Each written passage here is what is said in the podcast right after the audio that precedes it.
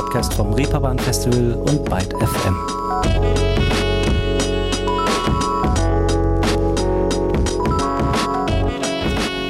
Hallo alle miteinander, willkommen zu einer neuen Folge Ruhestörung hier im frisch angebrochenen Juni. Und ich weiß nicht, wie ihr es so mit den Worten Schicksal oder Zufall haltet, beziehungsweise in welchem Team ihr seid, aber manchmal passieren einem ja schon so Sachen, bei denen man sich wirklich fragt, ob und wer da im Hintergrund eigentlich die Weichen stellt. Mir ist gerade erst eine solche Situation widerfahren, und zwar mit unserem heutigen Gast, Tristan Brusch. Mit dem habe ich nämlich vor kurzem für diesen Podcast hier wie immer eine Runde via Zoom gequatscht und dann irgendwann Feierabend gemacht. Nur ein paar Stunden später war ich dann auf einem ja, traditionsreichen Rummel, nenne ich es jetzt mal, in Berlin unterwegs, bin da auch Riesenrad gefahren und dann, haltet euch fest, steige ich in eine Richtung nach der Fahrt aus der Gondel aus und nach mir steigt doch tatsächlich Tristan Brusch genau in diese, in meine Gondel ein. Ich war so irritiert, dass ich nicht mal was gesagt habe, weil ich nicht glauben konnte, dass wir uns wirklich so kurz nach unserem Gespräch mitten in der Hauptstadt auf einem wuseligen Rummel unabgesprochen so über den Weg laufen könnten. Und das wohl bemerkt, obwohl wir äh, über die Unwahrscheinlichkeit einer solchen Begegnung gen Ende unserer Unterhaltung noch geredet hatten. Ist doch kurios, oder? Und wenn ich euch jetzt noch die Anekdote der bei mir auf dem Balkon nistenden Taube und dem Bogen zu Tristan erzähle, dann hört man die Vorbestimmung vielleicht doch lauthals unken. Aber gut, dazu später vielleicht mehr. Egal, ob das nun ein blanker Zufall war oder ein, ja, was auch immer uns sagen wollendes Zeichen. Fakt ist, dass er heute hier Thema ist und ich euch den guten Mal vorstellen werde. Und das mache ich jetzt auch. Ich bin Leonie Möhring und das hier ist Tristan Brusch. Schön, dass ihr zuhört. Die Welt ist voller Menschen, die sich ineinander manchen, die sich gegenseitig lynchen, die sich alle das Gleiche wünschen, weil sie irgendwas vermissen. Nur was, das weiß keiner genau finden sie die Welt so beschissen. Doch im Chibo ist bald Schlussverkauf. Jeden Morgen geht die Sonne im Osten auf, jeden Abend im Westen wieder unter. Zwei Wunder am Tag sind noch lang nicht genug, muss noch schöner, öfter aus Zwei Wunder am Tag zu finden auf der im vergangenen Jahr erschienenen Platte Am Rest.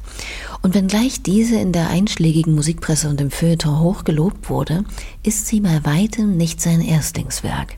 Der in Gelsenkirchen geborene, in Tübingen aufgewachsene und seit Jahren aber in Berlin lebende Musiker veröffentlichte bereits 2008 sein Debütalbum My Ivory Mind und blieb seither stetig dran an der Musik.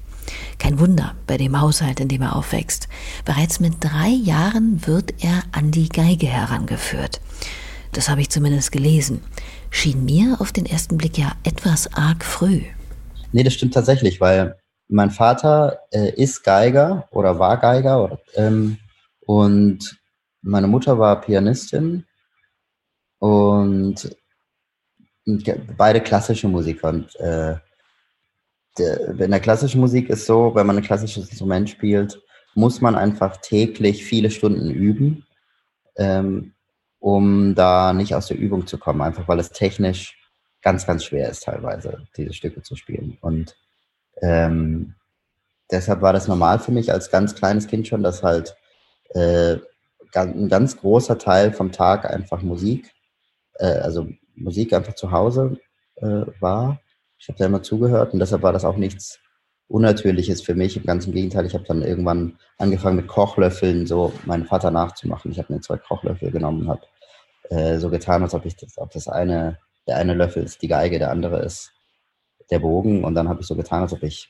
Geige spiele und dann haben die gesagt, ja okay, dann können wir eben auch so eine kleine Mini-Geige mal kaufen und dann habe ich tatsächlich natürlich sehr, sehr spielerisch mit drei Jahren dann so irgendwie angefangen, so ein ganz bisschen Unterricht von meinem Vater zu bekommen. aber ziemlich schnell ging das dann schon in eine Richtung, dass wir das jeden Tag gemacht haben und jeden Tag auch irgendwie erst, glaube ich, nur 20 Minuten, dann irgendwann bald eine halbe Stunde und irgendwann auch eine Stunde täglich oder so. Also wir haben das schon ziemlich ähnlich investiert. Das klingt auf jeden Fall danach und mündet schließlich darin, dass Tristan nicht nur seine Fähigkeiten an dem Instrument kontinuierlich verbessert, sondern irgendwann auch Konzerte gibt. Und das jetzt nicht allein oder bei Vorspielen in der Musikschule, sondern gemeinsam mit seinem Vater. Ja, also oft tatsächlich. Und auch, also das erste Album, das ich in Deutschland veröffentlicht habe, das hieß My Ivory Mind, da habe ich noch auf Englisch gesungen. Da hat er auch ganz viel Geigen drauf gespielt. Und ähm, dann haben wir, mein Vater hat so eine, hat eigentlich so eine Karriere in Dänemark als Geiger gemacht. In, und da ist er irgendwie jahrzehntelang unterwegs gewesen so und da hat er mich dann quasi mal so mitgenommen einfach und hat gesagt, wir machen jetzt mal ein Programm, das, äh, ähm, das irgendwie, wo wir uns in der Mitte treffen oder so. Und dann haben wir so ein paar klassische Stücke gespielt und ein paar Stücke von mir und so ein paar dänische alte Lieder und äh, so haben wir das dann so, so, arrangiert, dass das für uns beide funktioniert. Und das, das hat natürlich, wie man sich vorstellen kann, weil man als erwachsener Mensch verbringt man ja in den seltensten Fällen noch so viel Zeit mit den Eltern und dann habe ich tatsächlich eine Tournee, nicht nur eine, mit meinem Vater gespielt und war dann quasi 24 Stunden am Tag ähm, ein, zwei Wochen mehrmals auf engstem Raum mit meinem Vater. Da hat man sich nochmal richtig, richtig gut kennengelernt. Das glaube ich sofort. Und finde ich auch schon bemerkenswert. Ich meine, das Verhältnis zu den eigenen Eltern ist ja immer ein sehr spezielles. Erstmal klingt das natürlich toll, also dass Vater und Sohn eine gemeinsame Leidenschaft miteinander teilen, so viel Zeit miteinander verbringen und dabei sich so musisch mit Sicherheit auch durch den gegenseitigen Input weiterentwickeln. Aber war das mitunter nicht manchmal auch vielleicht ein bisschen schwer? Gerade wenn die Rollen sich bei einer solchen intensiven Beziehung nicht ein wenig aufweichen und eine gewisse, ja, nennen wir es mal, ebenbürtige Atmosphäre herrscht, kann das doch sicherlich auch mal belastend sein. Also ja, also das, mh, mm, mein Vater war schon auch immer so ein, natürlich, weil, weil, keine, weil ich mich im weitesten Sinne auf das gleiche Feld begeben habe, natürlich dann auch so der Übervater für mich und habe immer äh, war, war, immer sehr ängstlich, sein Urteil irgendwie zu hören und also vor allem natürlich, als ich jung war, aber ähm, auch noch, als ich jüngerer Erwachsener war und das, ich kriege das erst seit wenigen Jahren so ein bisschen los, dass ich so ähm, mich wirklich mündig fühle, was das angeht. Und dabei muss ich sagen, dass, dass äh, dadurch, dass er klassische Musik macht, hat er natürlich so, ähm, weil das so einfach objektiv technisch die schwäch äh, anspruchsvollere Musik ist, äh, künstlerisch vielleicht auch, jedenfalls so im Gro vielleicht, ähm, hat er, und er ist auch noch älter als mein Vater, und dann hatte er immer die Deutungshoheit. Und das war ganz, ganz äh, schwer für mich ganz lange Zeit. Und dabei muss ich sagen, er ist auch gleichzeitig jemand, der keine Angst hat vor harten Urteilen und hat da äh, auch nie vom Berg gehalten mit seinen Meinungen. Gleichzeitig hat er immer aber mich krass unterstützt und da, das war auf jeden Fall eine gute Reibefläche so für mich, um mich so ähm, ja, abzuarbeiten. Naja, Reibeflächen sind ja in den meisten Fällen für kreative Prozesse schon gut und dienlich. Sonst fällt es ja mitunter schwer, einen Funken überhaupt zu erzeugen. Der springt, könnte man sagen, 2012 dann auch auf einen gewissen Markus Winter über, der einigen von euch vielleicht besser als Mackis oder durch das Rap-Quartett The Orsons bekannt sein könnte. Der samplet nämlich für den Orsons-Song jetzt die Akustikgitarrenspur von Tristans Song Little Funny Man und so entsteht eine lange andauernde Zusammenarbeit.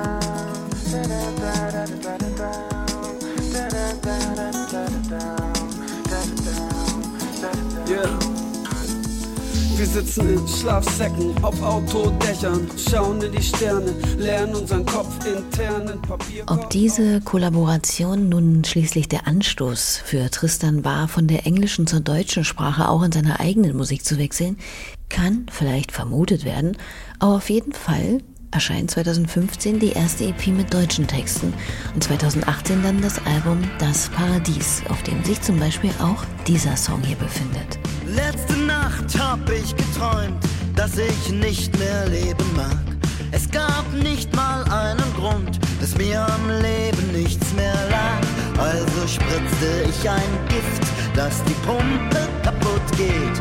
Diese kleine, starke Pumpe, um die sich immer alles dreht.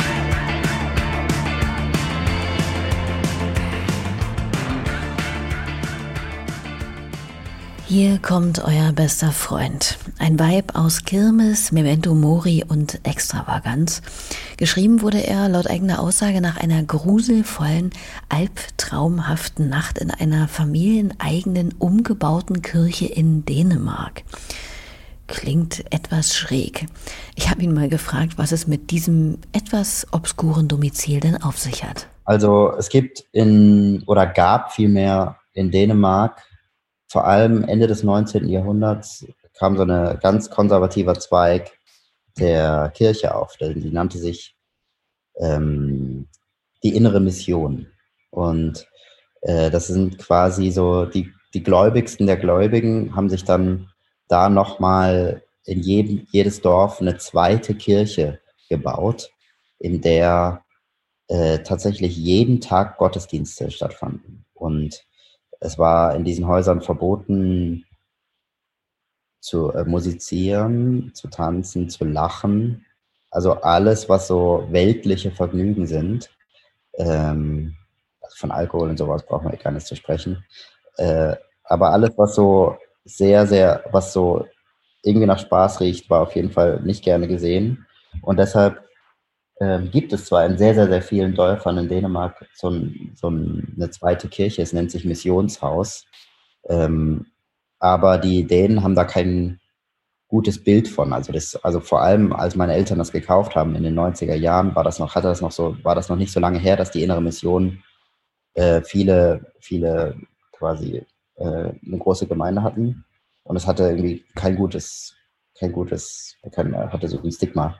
Und deshalb haben meine Eltern das ganz günstig kaufen können. Das muss man sich so vorstellen, ähm, wie eine Kirche ohne Kirchturm. Also ein sehr großes Haus mit hohen Decken, riesen Fenstern, aber sehr schlicht, weil protestantisch.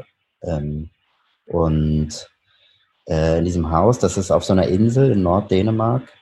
Und da gibt's, haben wir kein Internet, kein Fernseher, kein Telefon, kein Radio, gar nichts, sondern nur dieses alte Haus. Da steht ein Klavier drin und innen ist alles aus Holz und ganz alt alles. Und es ist wirklich, wenn man, äh, das Wetter ist ganz, ganz beschissen.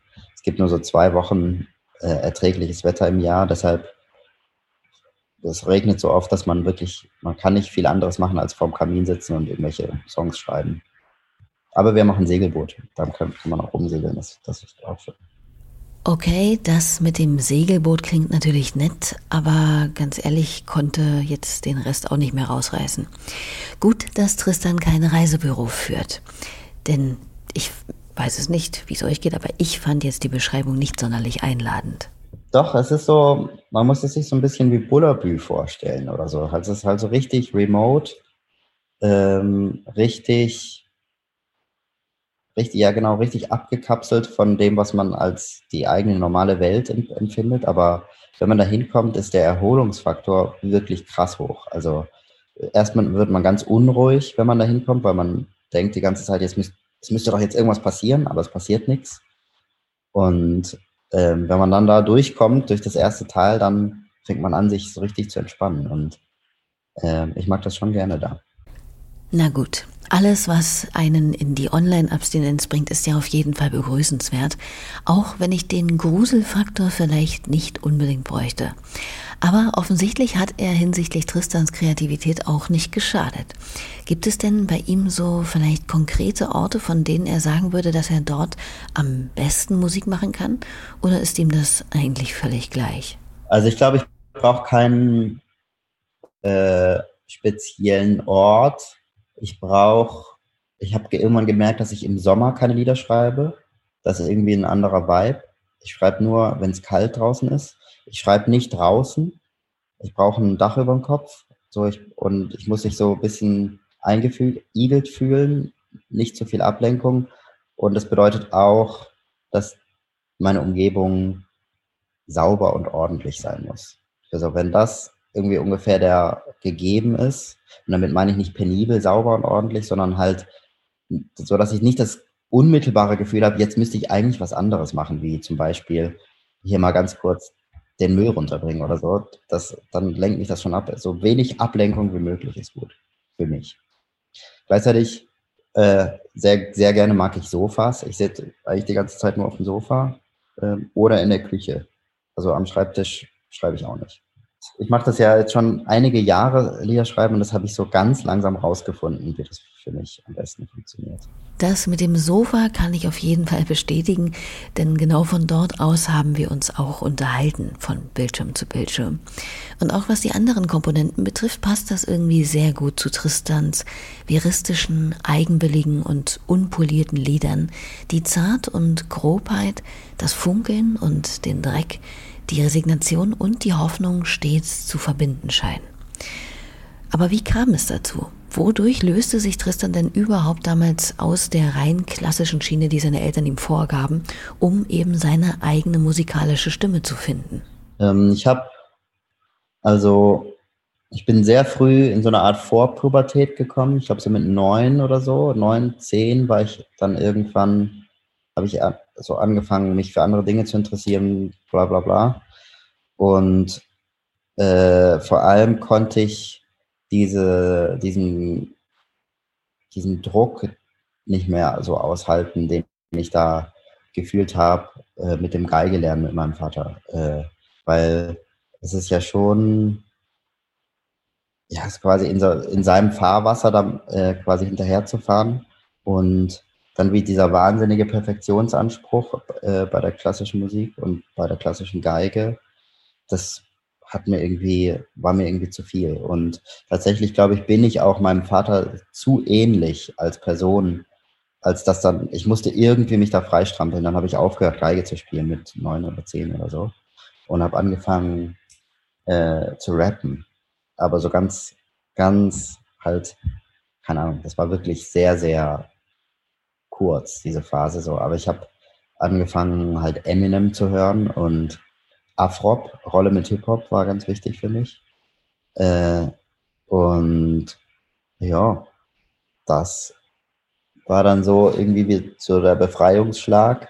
Hab dann aber gemerkt, okay, so krass spannend finde ich Hip-Hop jetzt irgendwie auch nicht. Da habe ich ein paar Jahre gar keine Musik gemacht. Und dann so ungefähr mit 14, 15 angefangen, mir selber Gitarre beizubringen und angefangen, Lieder zu schreiben. Und auch wenn Rap jetzt auf den ersten Blick vielleicht nicht unbedingt naheliegend ist, so passt das erzählende Moment und das Gewicht, das den Texten beigemessen wird, ja auf jeden Fall schon mal zu Tristan. Ja, oder auch das Erzählerische, dass man so ganze, so, so, so lange Geschichten erzählt, das macht ja Eminem auch total viel und das, das hat mich einfach äh, irgendwie ge, gecatcht damals schon, obwohl ich, ich sagen muss, dass ich äh, mit zehn habe ich auf gar keinen Fall diese Texte verstanden von Eminem. Ne? Ich habe nur irgendwie gecheckt, okay, der erzählt irgendwas und ich finde das irgendwie geil. Ähm, und es ist, das hat irgendwie die Wahnsinnsstimmung, gerade wenn man dieses Lied Stand sich irgendwie überlegt oder Bonnie und Clyde oder so. Ähm, ich habe dann das dann so quasi dann hinterher nachgelesen äh, und dann habe ich nur auch natürlich nur einen Bruchteil davon verstanden und habe da aber so äh, ziemlich reingedickt und, und war da total fasziniert von und bin es eigentlich auch immer noch. Ja, hatte ich auch mal. Vermutlich sogar zur gleichen Zeit, so eine kurze Phase. Und was war dann aber der erste Song, den Tristan an der Klampfe schrieb? Weiß er das noch? Ja, ja, erinnere ich mich. Da, ähm, das war, also man muss dazu sagen, meine Mutter äh, hat, ähm, war eine Zeit lang äh, spirituell sehr auf der Suche, sage ich mal, und hat alle möglichen interessanten Leute zu uns nach Hause mit angeschleppt. Ähm, und das, ja, keine Ahnung, irgendwelche Sai Baba Jünger, irgendwelche ähm, Osho Leute, irgendwelche Leute, die in Tippis wohnen, sich von Fallobst ernähren, halt von ganz, die ganz extremen Leute bis zu nur leicht esoterisch Interessierte. Alle möglichen Leute waren bei uns. Und als Kind hat man ja schon einen ziemlich untrüglichen Bullshit-Detektor. Und ähm, den hatte ich da auch noch. Und das äh, Lied, das erste, das entstanden ist, hieß Ja, du bist erleuchtet. Und das war irgendwie so, das war irgendwie so ein Diss. Das war ein Diss-Track eigentlich, ja. Den hätte ich ja tatsächlich sehr gern mal gehört. Schade, dass es davon keine Aufnahme gibt. Nee, ich habe es nie aufgenommen, weil damals konnte man ja nicht so ohne weiteres aufnehmen. Man hatte, man hätte ein Diktiergerät gebraucht. Das hätte vielleicht auch irgendwie hätte ich auftreiben können, aber da war ich nicht geistesgegenwärtig genug in dem Augenblick. Das habe ich mich auch mehr fürs Käfen interessiert als für andere. Na gut, ja, du bist erleuchtet gibt es jetzt nicht, dafür ja aber genügend andere Stücke, die man sich anhören kann. Eine Taube am Bahnhofsplatz findet ein Stück Dönerbrot. Ein Mäuschen im U-Bahn-Schacht macht einen Mausekot. Eine Ratte unten am Kanal beißt eine andere tot. Und allen dreien schwillt die Brust, sie werden vor Stolz ein bisschen rot.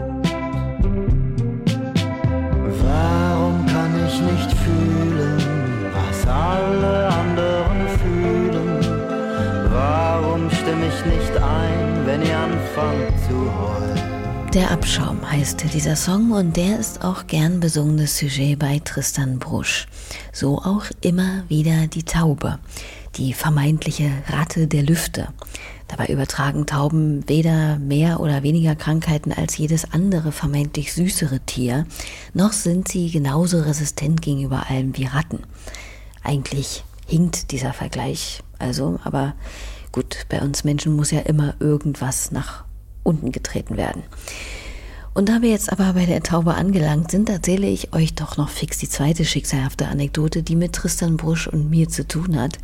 Denn es waren tatsächlich die Tauben, mehr oder weniger, die mich daran erinnert haben, mich bei Tristan zu melden. Denn in einem Blumenkasten meines Balkons haben sich vor ein paar Wochen zwei dieser gräulichen Vögel ein Nest zurechtgebaut und sogar Eier gelegt bzw. bebrütet bis die Nebelkrähe kam, die der Nachbar immer mit Erdnüssen lockt zumindest. Aber gut, diese Tragödie erspare ich euch jetzt mal. Auf jeden Fall ist dadurch gewissermaßen diese Folge Ruhestörung überhaupt erst zustande gekommen. So, um ein Leben als Musikerin zustande zu bringen, kann ich mir vorstellen, braucht man ja nicht nur Talent, Willen, Kraft und Mut, sondern sicherlich auch immer wieder halbwegs gewinnbringende Nebenjobs. Denn Mensch lebt nicht nur vom Ton allein. Leider, beziehungsweise selten. Wie sah es da bei Tristan in der Vergangenheit aus? Also ich habe äh, tatsächlich nicht so viele Nebenjobs gemacht. Tatsächlich fällt mir nur ein einziger ein, was man als richtigen Nebenjob bezeichnen könnte. Das war ähm, äh, bei Bubble, dieser Sprach, App, was damals noch keine App war, sondern nur eine Anwendung für den Browser. Da war ich im technischen Support für drei Monate und ich habe einen okayen Stundenlohn bekommen und konnte von zu Hause aus arbeiten, ähm, im Internet halt tatsächlich so.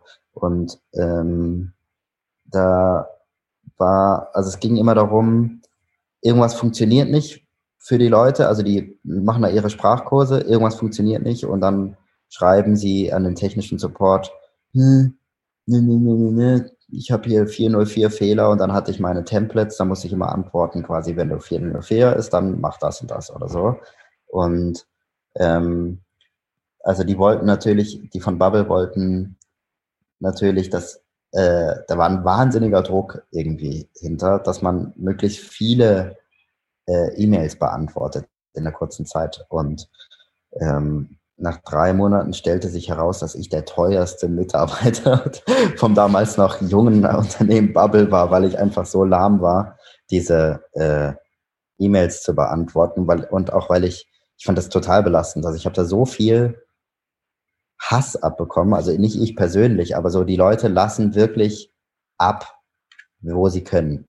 Und das habe ich da eigentlich zum ersten Mal so richtig geschnallt, ähm, dass die, dass, dass anscheinend viele Leute sehr viel Unmut in sich tragen und meinen, das an irgendwelchen schwächeren Mitgliedern äh, oder so auslassen zu müssen. Und das war schon belastend, wenn man jeden Tag irgendwie, keine Ahnung, 80 E-Mails liest, die, die so einfach so, die, die auch persönlich beleidigend werden, dann, weil man halt irgendwie nicht, weil irgendwas nicht funktioniert oder weil man selber zu blöd ist oder keine Ahnung was.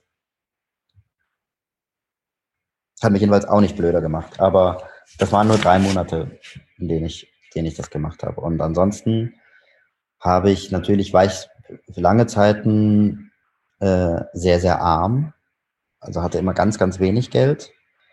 War, bin aber auch 2008 nach Berlin gezogen. Da war es schon auch noch ein bisschen eine andere Stadt. Man brauchte deutlich weniger Geld. So, die Mieten waren so günstig. Ich habe in der ersten Wohnung, die ich hatte, nur äh, Nebenkosten gezahlt, keine Hauptmiete. Sondern die waren einfach froh, die Hausverwaltung war froh, dass irgendjemand in diesem Drecksloch wohnen wollte. Ähm, und ich war derjenige. Und habe dann nur äh, warmes Wasser bezahlt, aber warmes Wasser gab es eigentlich auch nicht. Also es war wirklich, es war sehr, sehr spartanisch. Lange Zeiten in meinem Leben. Und Hartz IV habe ich auch mitgenommen, kenne ich auch. Äh, ich habe das alles, alles mitgemacht. Hat mich auch nicht blöder gemacht. Eine nicht zu unterschätzende Konklusion. Aber ja, was willst du machen? Als Musikerin bestellt man dieses finanzielle Los nun mal gerade am Anfang zur Berufung und Beruf mit dazu. Als ich mich bei meinen Vorbereitungen bei einschlägigen Streamingdiensten mal quer durch Tristans Övre gehört habe, fiel mir auf, dass da gar nichts aus seiner englischsprachigen Zeit, also vor 2015 sozusagen, zu finden ist. Warum eigentlich? Ähm, ich wollte irgendwann so einen Strich ziehen, habe dann bei den alten Labels, wo ich die englischen Sachen veröffentlicht habe, darum gebeten, äh, dass sie runtergenommen werden von den Plattformen. Und äh, zum einen, weil ich, also das, das ich habe das ziemlich, wann habe ich das gemacht? 2008 oder so, äh, oder 2010 gab es da schon Spotify, kann gut sein. Äh, jedenfalls, ich habe ich hab irgendwie darum gebeten, dass man das nicht hören kann. Äh, und dann haben wir es auch den Wunsch befolgt.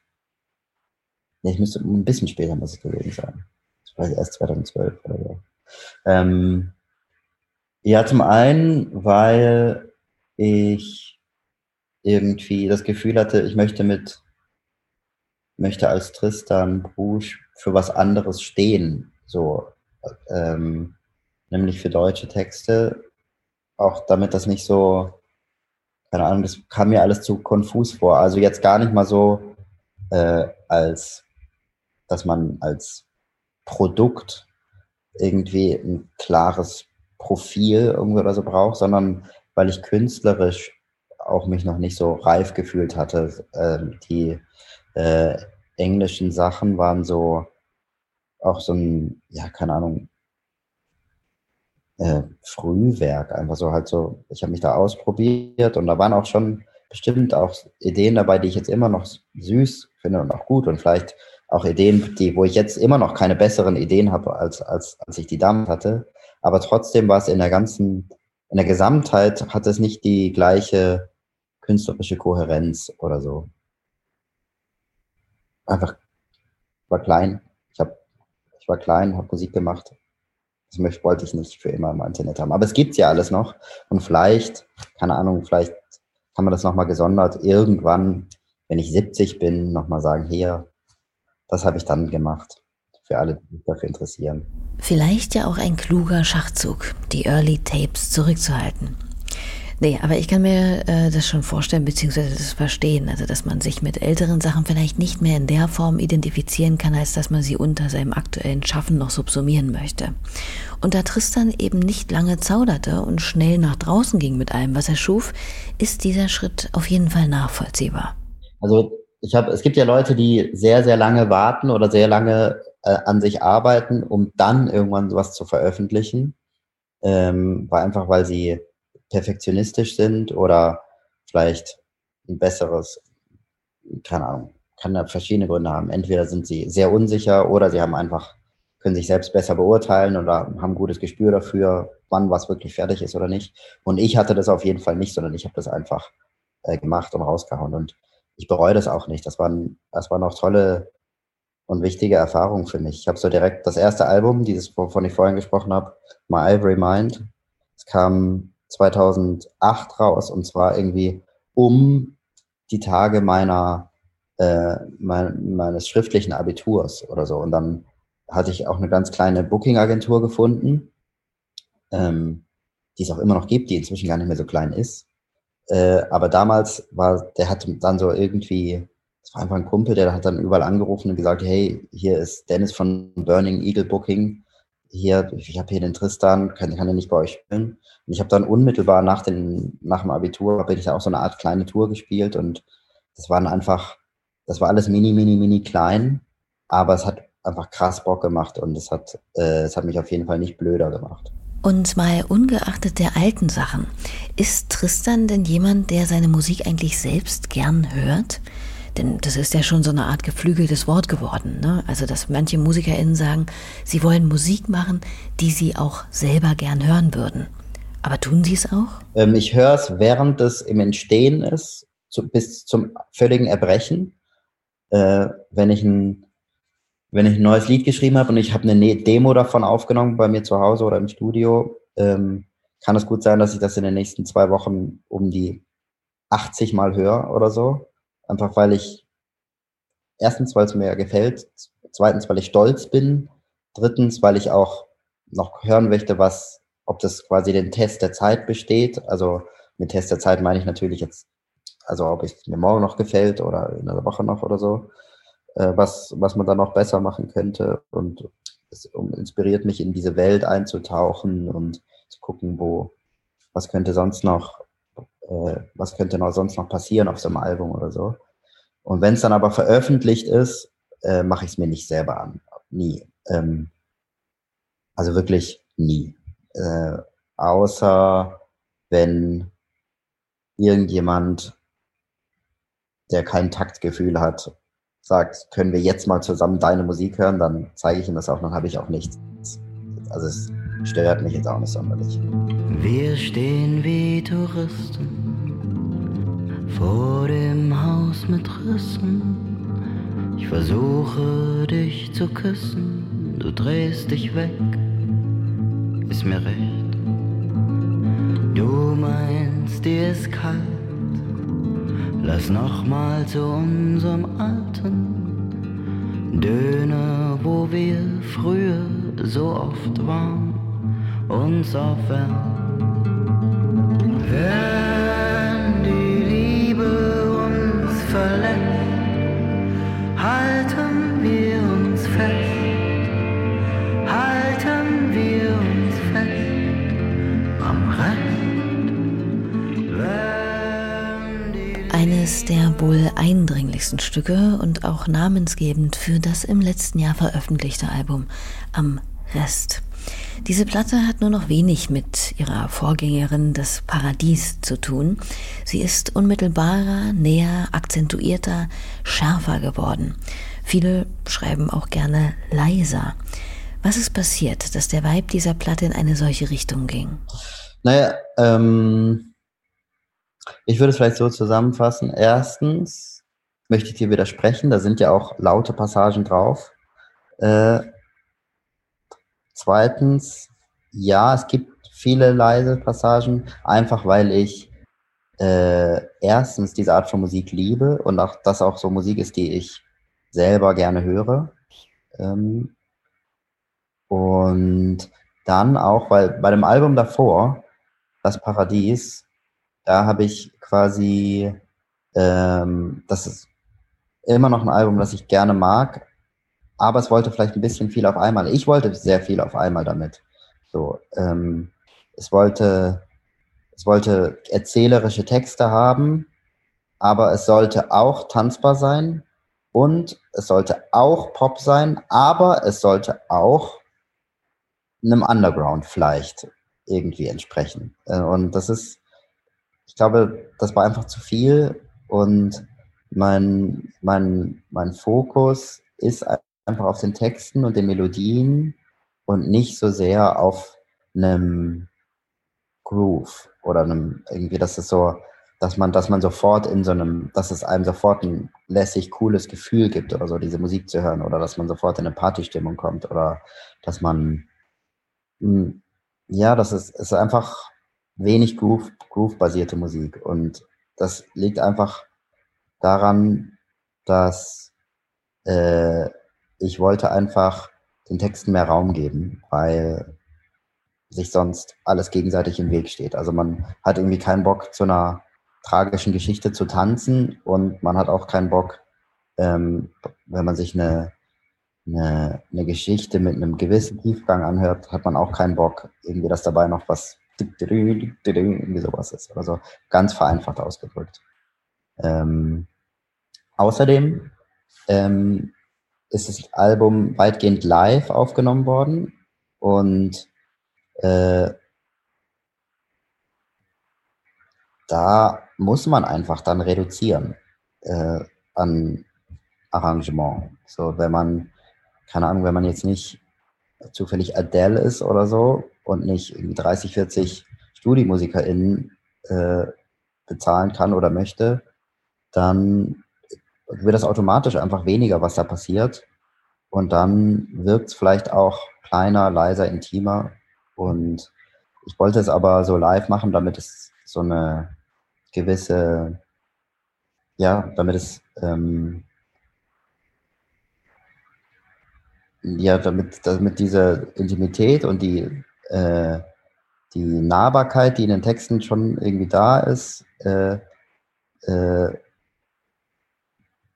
vermittelt wird durch hm, vielleicht auch Fehler oder un, unglatte Stellen, die einfach dadurch entstehen, indem man es eben nicht irgendwie 700 Mal den gleichen Take irgendwie aufnimmt und dann so zurechtdrückt, dass es irgendwie passt, sondern dass man eher so eine Stimmung einfällt, fängt. Da sind jetzt ein paar Leute im Raum, die spielen das Lied, das ist das Lied, fertig. So. Ähm, ich, äh, das ist irgendwie so eine eher altmodische Art, es aufzunehmen, könnte man sagen, aber ich finde, es ist eigentlich zeitlos, weil ähm, Leute gehen ja auch immer noch gerne zu Live-Konzerten oder gucken sich irgendwelche Live-Versionen auf YouTube an oder so. Ähm, ich glaube, das ist einfach, was die Leute, was, was Leute gerne hören. Irgendwie, dass irgendwie Musik einfach wirklich gespielt wird und jemand singt irgendwie über das, was dazu. Ähm, und alle, also nicht alle, aber sehr, sehr viel Musik, die ich richtig gerne höre und wo ich immer wieder hin zurückkomme, ähm, ist einfach Musik auch, die live eingespielt ist. So zum Beispiel auch die eines Künstlers, der wohl zu meinen allerliebsten gehört, nämlich Tom Waits. Und damit stehe ich, wie wir festgestellt haben, nicht alleine da. Also, wenn ich mich festlegen müsste, ähm, wäre Tom Waits vielleicht auch wirklich mein Lieblingskünstler.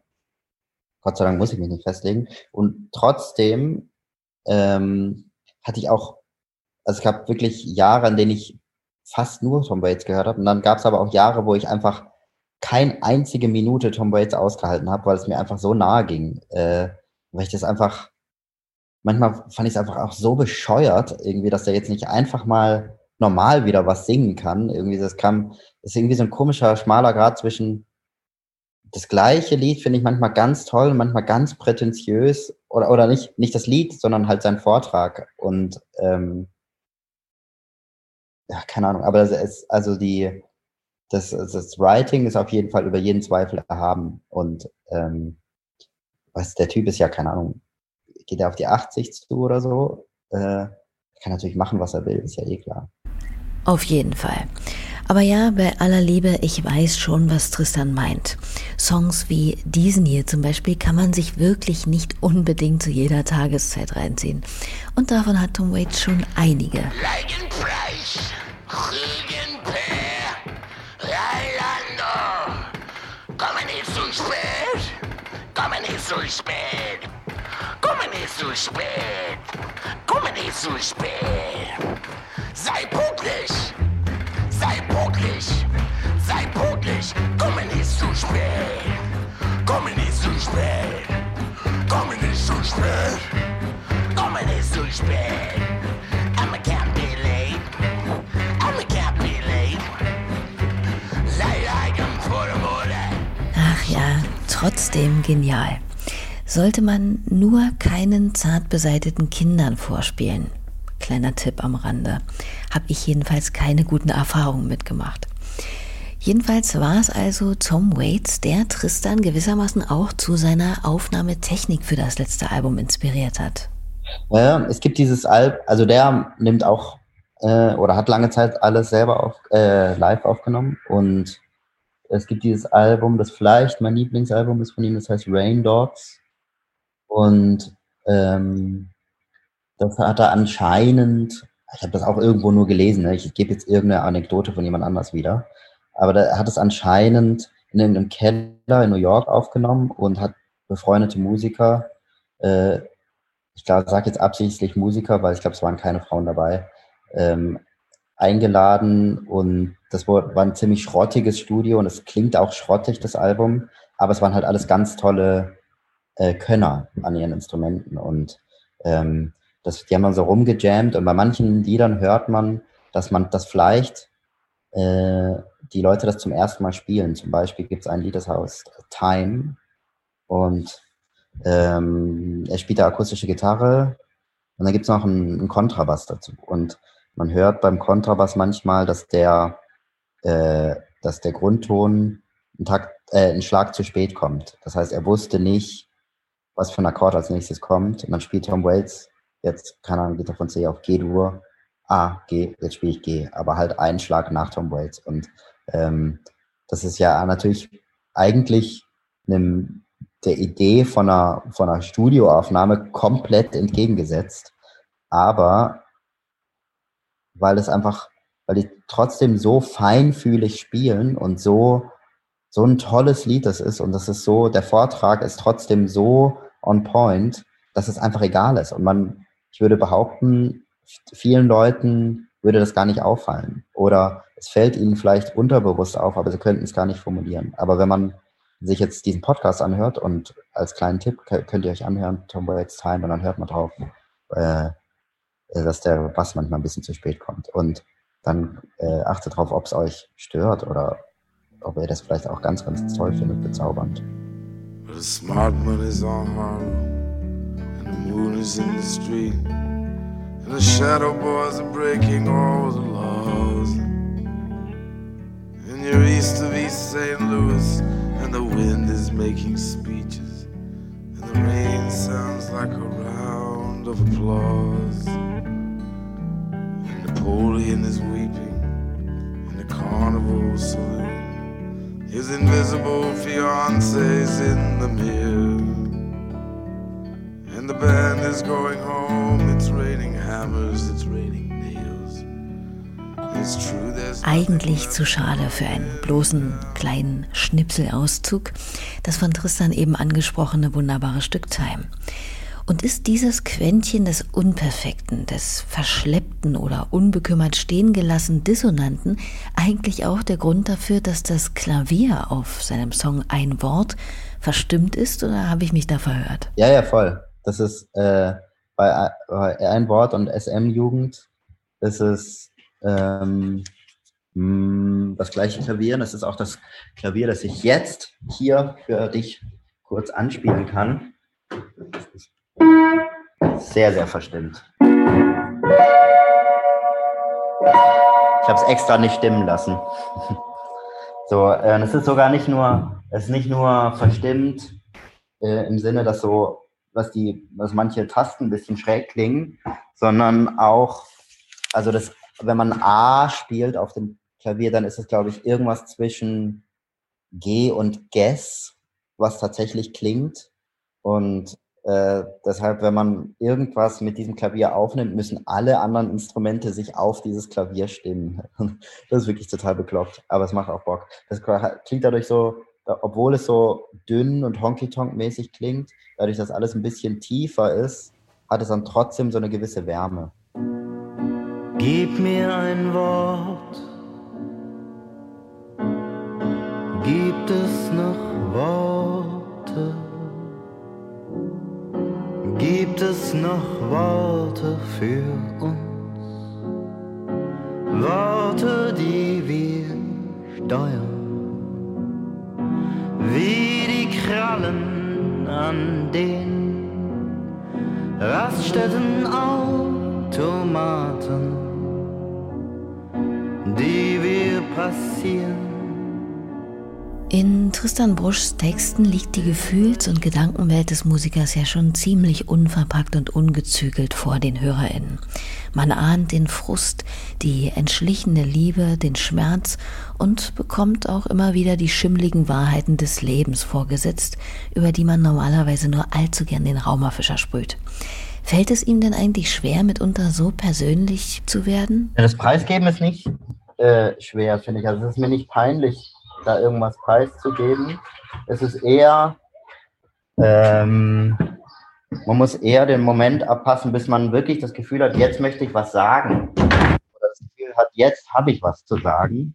Und nicht nur, jetzt möchte ich ein Lied schreiben, weil das wird, das geht einfach nicht gut. Also dann kommt dann irgendein äh, irgendwas raus, was wirklich die, äh, das Gegenteil von dringlich ist. So. Und wenn man aber weiß, okay, ich möchte diese Geschichte erzählen, das hat mich irgendwie berührt und es berührt mich immer noch, dass ich das erlebt habe oder dass ich gehört habe, dass jemand anders das erlebt hat oder dass ich gesehen habe, jemand anders erlebt das gerade, ähm, dann ist eigentlich der Rest schon egal. Wenn man, wenn man das Gefühl so ähm, eindeutig vor Augen hat und wenn man, wenn einem dann noch gelingt, dass quasi in einem in einer Kleinigkeit in einer, vielleicht in einer Beiläufigkeit, in einer kleinen beiläufigen Sache, die man sieht, das große Prinzip wiederzuerkennen. So, äh, wenn man, wenn einem, wenn einem nur eigentlich nur ein Bild so gelingt, dann ist der halbe Song eigentlich schon geschrieben, würde ich sagen. Und ich würde sagen, dass Tristan diesen Nagel dann doch immer wieder ganz gut auf den Kopf trifft. Ein bisschen von den sprachlichen Bildern her, die ja sowohl ziemlich ja, rotzig und schroff, aber mitunter auch sehr, sehr zart und sensibel daherkommen, wie Gerhard Gundermann. Und wie steht es nun um seine neue Musik?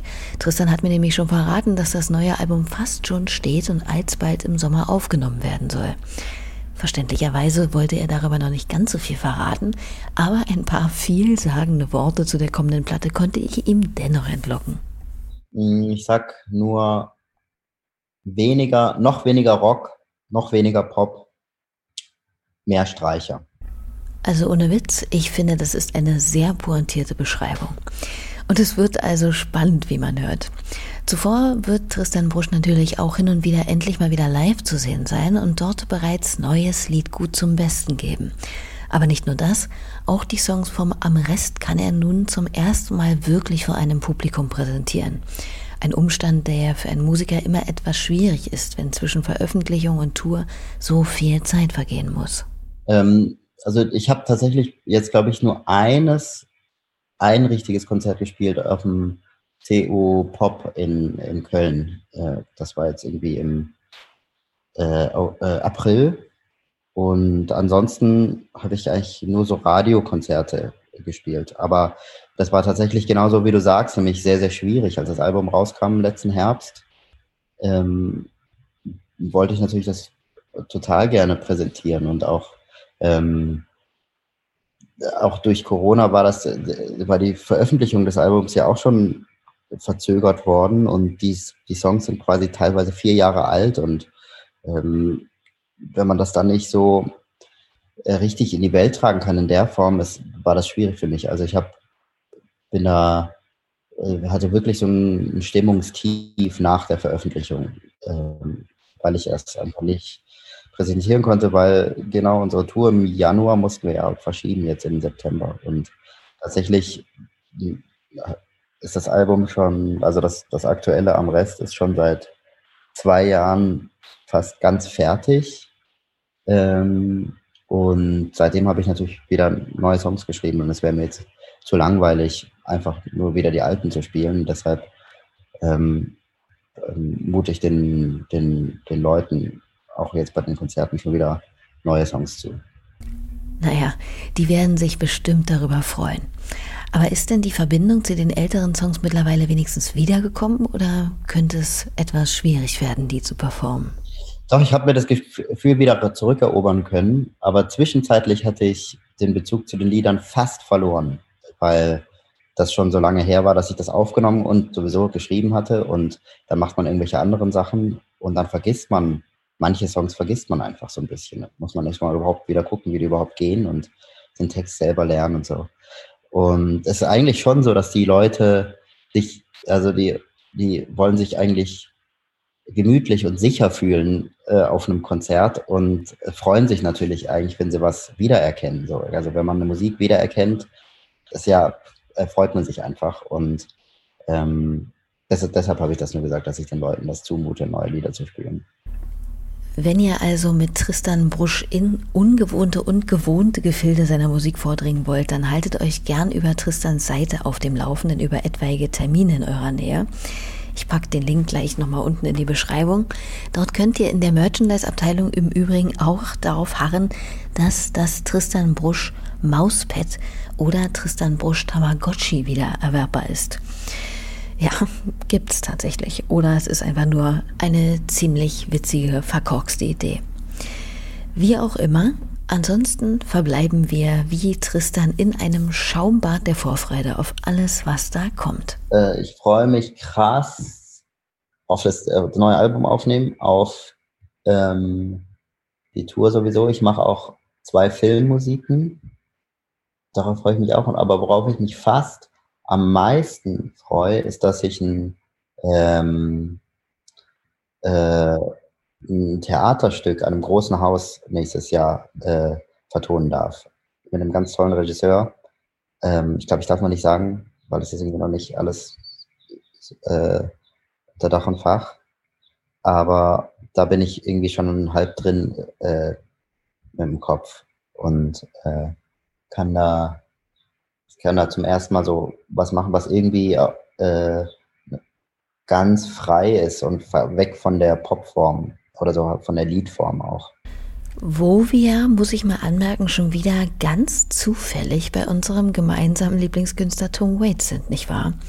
Der hat ja auch nicht nur einmal im Theaterwesen musikalisch sein Unwesen getrieben. Aber gut, schauen wir mal. Auf jeden Fall sind wir hiermit am Ende dieser Ausgabe Ruhestörung angelangt. Ich bedanke mich wie immer bei euch herzlich fürs Zuhören, Abonnieren oder Bewerten von Ruhestörung und selbstredend bei Tristan Brusch für unser nettes, angeregtes Gespräch. Macht's hübsch. Wir hören uns nächste Woche wieder oder sehen uns wahlweise auf der Riesenradgondel. Bis dann. Tschüss.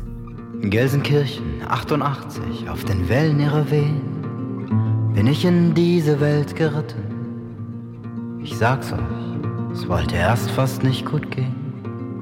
Dann haben sie mich herausgeschnitten.